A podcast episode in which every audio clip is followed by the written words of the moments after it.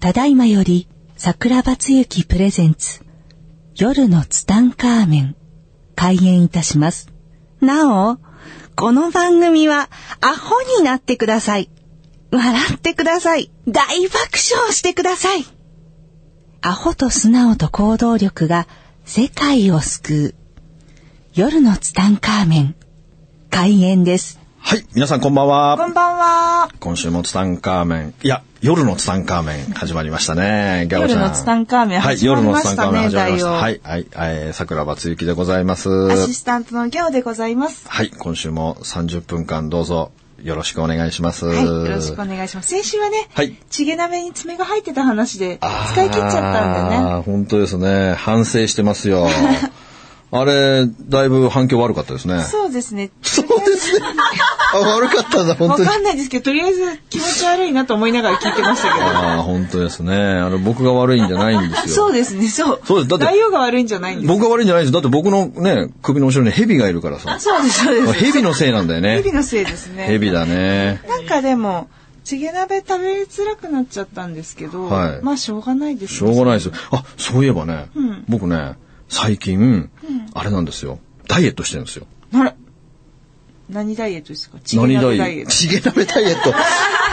いやいや、もうちょっと、チゲ鍋はね、えーもうトラウマないけども、あの、やっぱね、お腹がね、うん。暴飲暴食すぎて、お腹がめっちゃ出てきちゃったんだよね。あら、大変。だからね、最近はね、ずっとささみしか食べてないんだよね。ええもう4日間ずっとささみ。あ、結構ストイックにやってるんですね。僕ストイックですよ。ものすごいストイックですよ。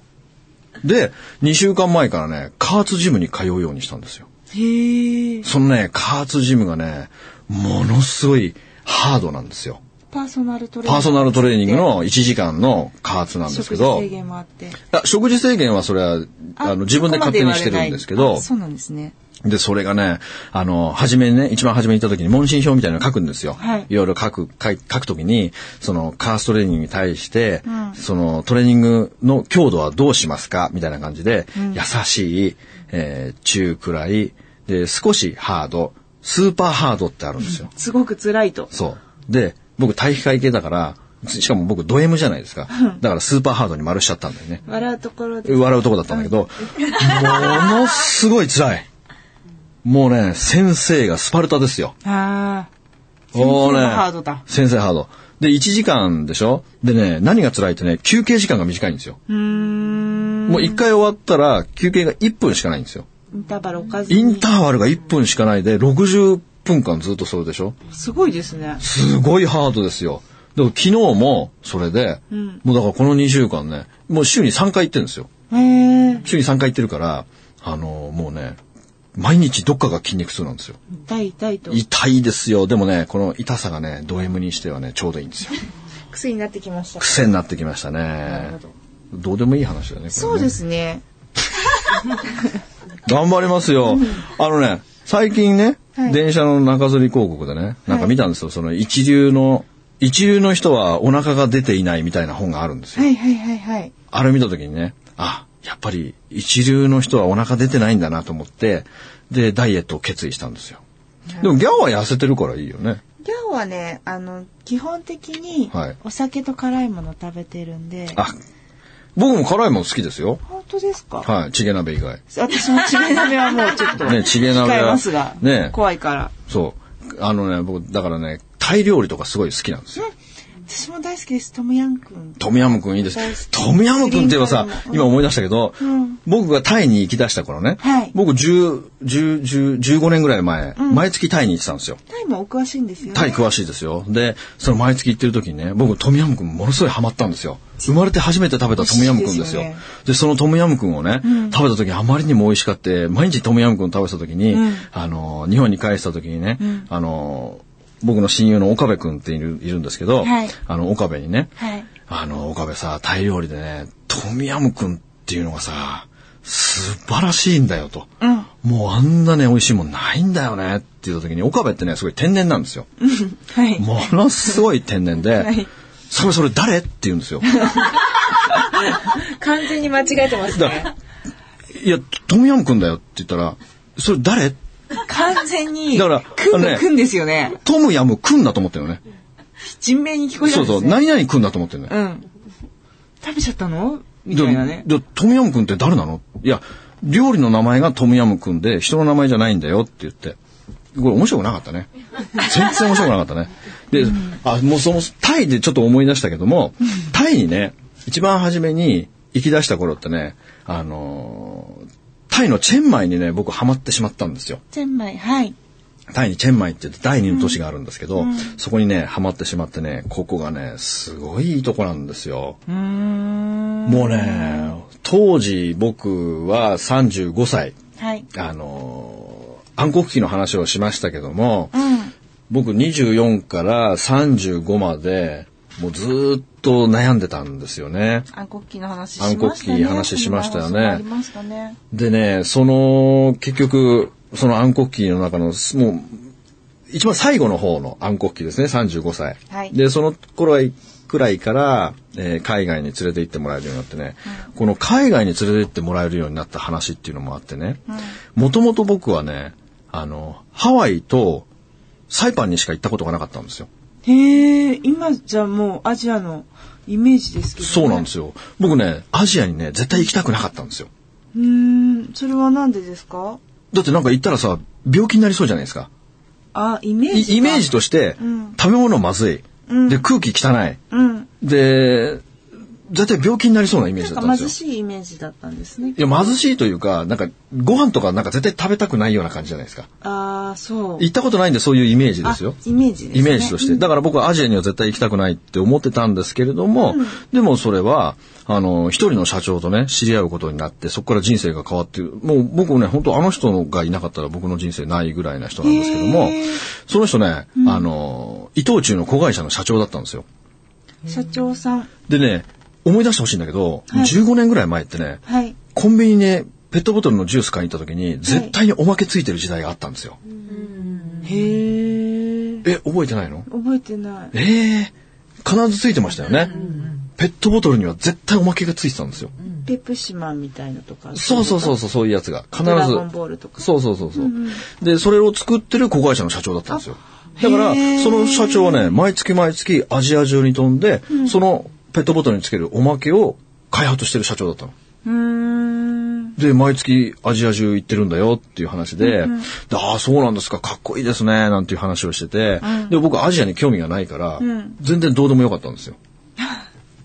どうでもよかったんだけども、その人ね、ものすごく気があってね、すごく仲良くなった時に、あはい。あの、桜庭、実はね、僕、来、来月、マレーシアに行くんだって言うんですよ。で、マレーシアに行って、えーミスタードーナツの仕事を受けて、ヤムチャセットのペットボトルのおまけを作って、昔はさ、携帯ストラップにしてたんだよね。あ、はいはい。なんか思い出してきました。思い出してきた、うん。で、その、ミスタードーナツのヤムチャセットをマレーシアで作るから、で、うちのスタッフと行くはずだったんだけども、スタッフ行けなくなっちゃったから、桜庭一緒に行こうよって言うんですよ。うん。で、僕、マレーシアってさ、聞いたことあるけどもさ、どういう国か知らないですよ。はい。で、社長僕ちょっとよくわかんないんで、マレーシアってどういうとこなんですかって言ったら、いや、すごいね、貧しいとこなんだよって言って、それもしかしてアジアですかって言ったら、マレーシアアジアだよってね。あ、社長すいませんと。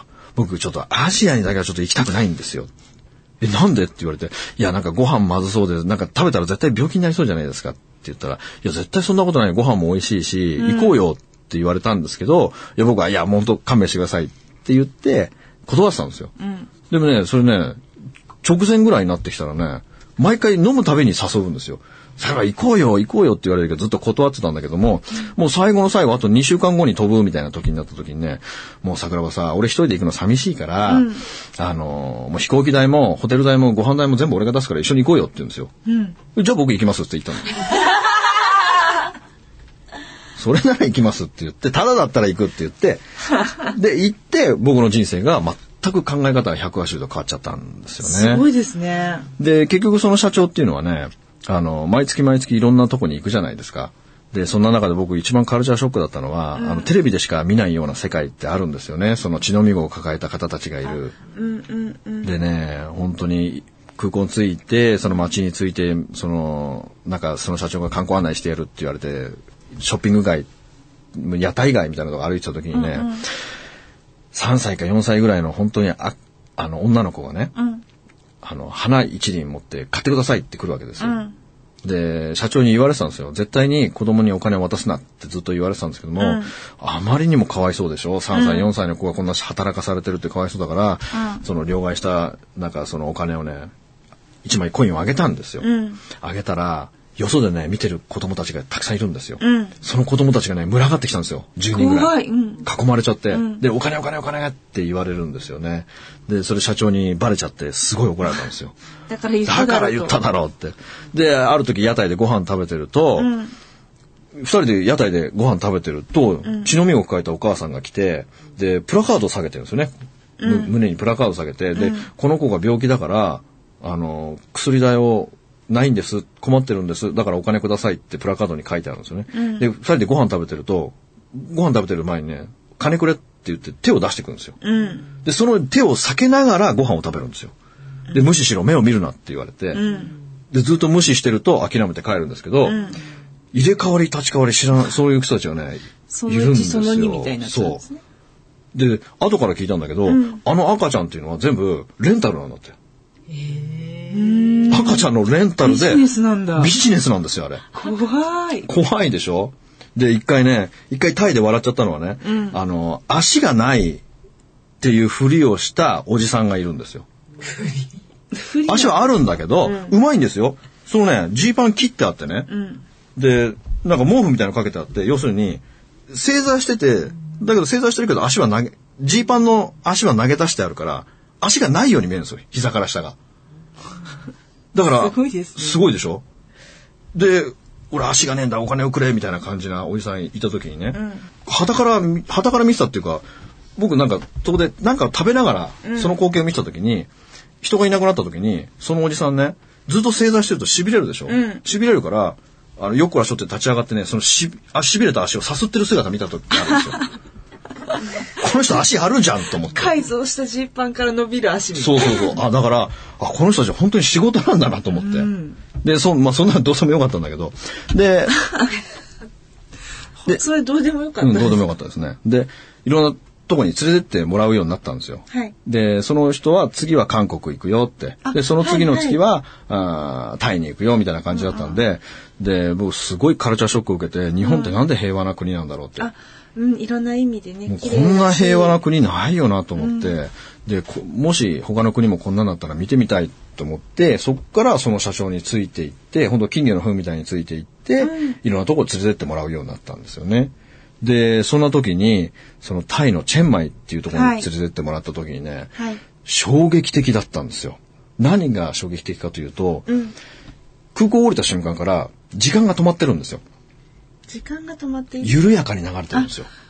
はい。ものすごい緩やかに流れてるんですよ。うん。で、それ見たときに、こんなとこに住みたいなと思ったんですよ。でね、そのチェンマイっていうのは、いや、バックパッカーっているじゃないですか。はい。バックパッカーって言って、アジア中ね、リュックサック1個で回ってる方たちがいて、はいそのバックパッカーの最終地点って言われてるのがチェンマイなんですよ。うんうんみんなハマっちゃって、そこから帰れなくなっちゃうんですよね。うん。帰れなくなっちゃって、で、ずっと居すい居ついちゃってる人たちがいるんですよ。安い宿とかもありますそうそう、たくさんんあるんですよ。何百円とかで泊まれるんですよ。うんうん。だからそういうとこで、えー若い人たちがハマってしまってる人がたくさんいるっていうとこがあって、僕もね、すごいハマってしまって、で、僕その35歳の時ってね、結構病んでたんですよ。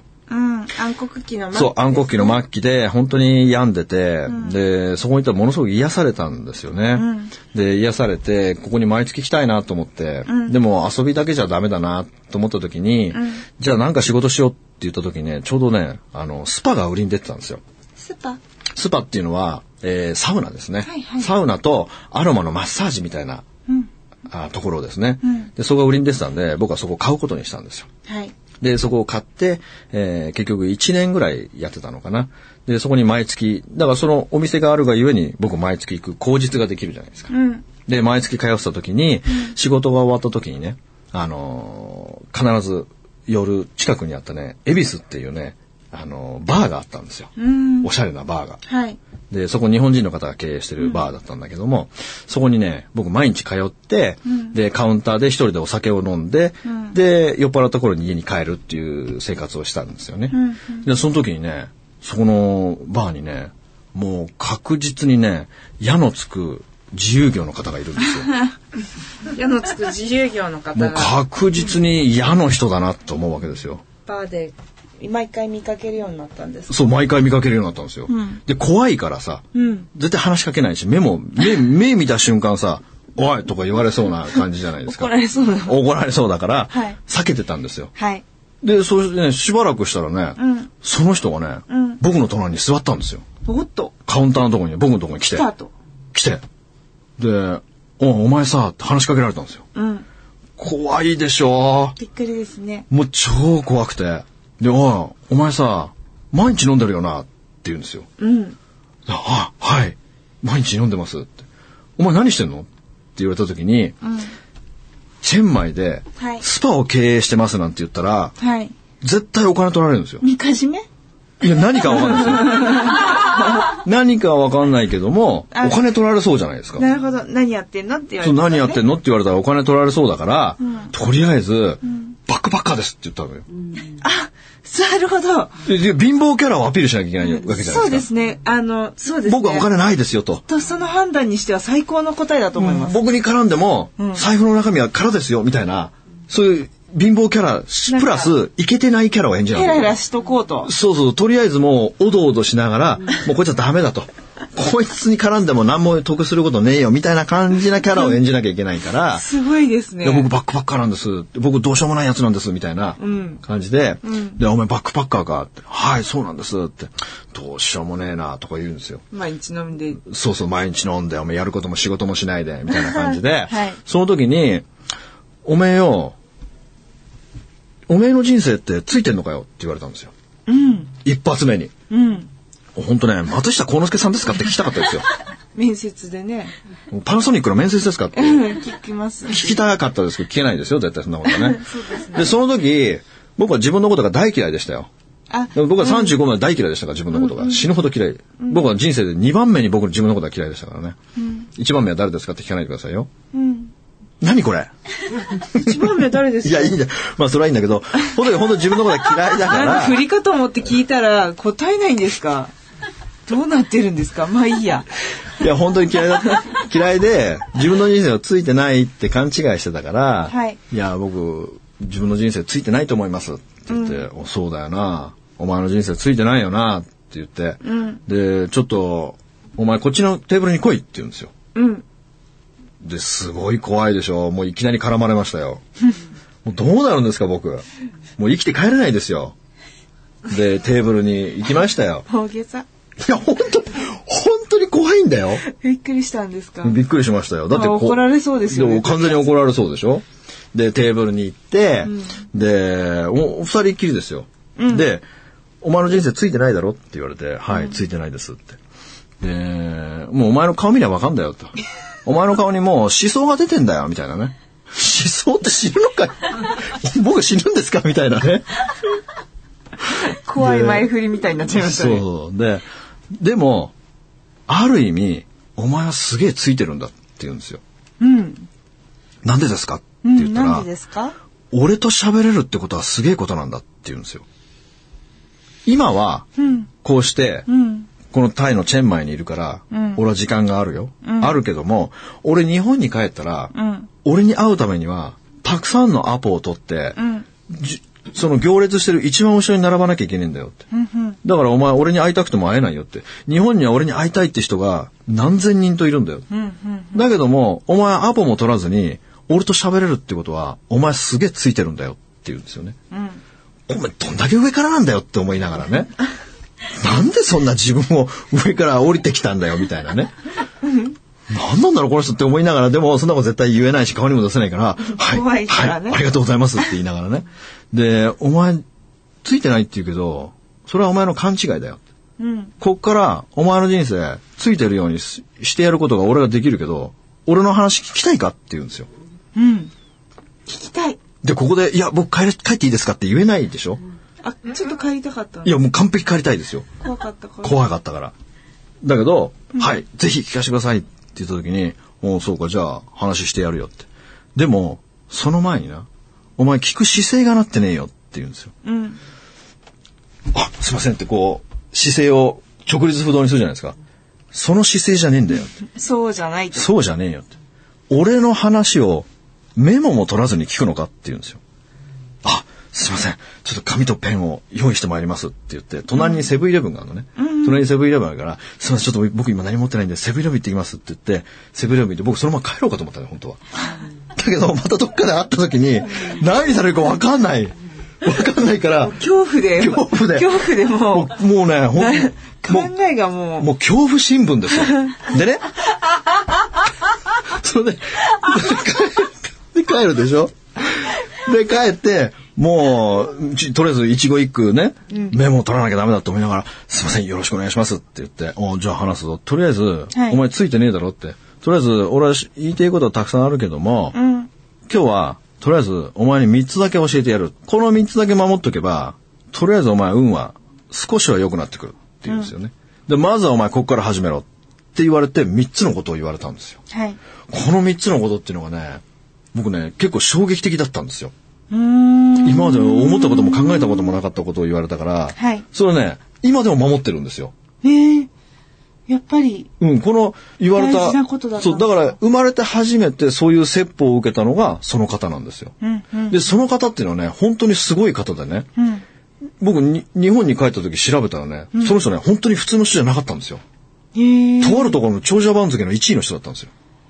へえ、へえ、大富豪。大富豪、本当に大富豪。うん。本当に大富豪で、で、まあその人が教えてもらったのは、まずな、お前な、誰かの家とか、自分の家でな、靴揃えてるかって言われたんですよね。それまで僕ね、靴揃えたこと一回もなかったんですよ。ね。脱ぎっぱなし、当時はね。だから、いや、ないですって言ったら、じゃあお前まず靴を揃えろって。うん。絶対靴揃えろ。どこに行って自分の家だろうが人の家だろうがどこだろうが絶対靴揃えろって。うん。で、お前居酒屋とか行くだろ？で、居酒屋とか行った時によ、スリッパとかあんだろって。みんなスリッパ脱ぎ散らかしてるのあんだろって。うん。トイレ終わって用を足してる時、帰る時に全部スリッパ揃えて帰るんだよって言われたんですよね。で、ああ、ああはい、わかりましたって、まず靴を揃えること。トイレに行ったら、他の人の分もスリッパも揃えることと書くわけなんですよね。で、その次に、あの、居酒屋行こうがね、どこに行こうが、こう、椅子に座るじゃないですか。で、椅子に座って、それが帰る時に、椅子を必ずお前元に戻してるかって言われたんですよ。うん。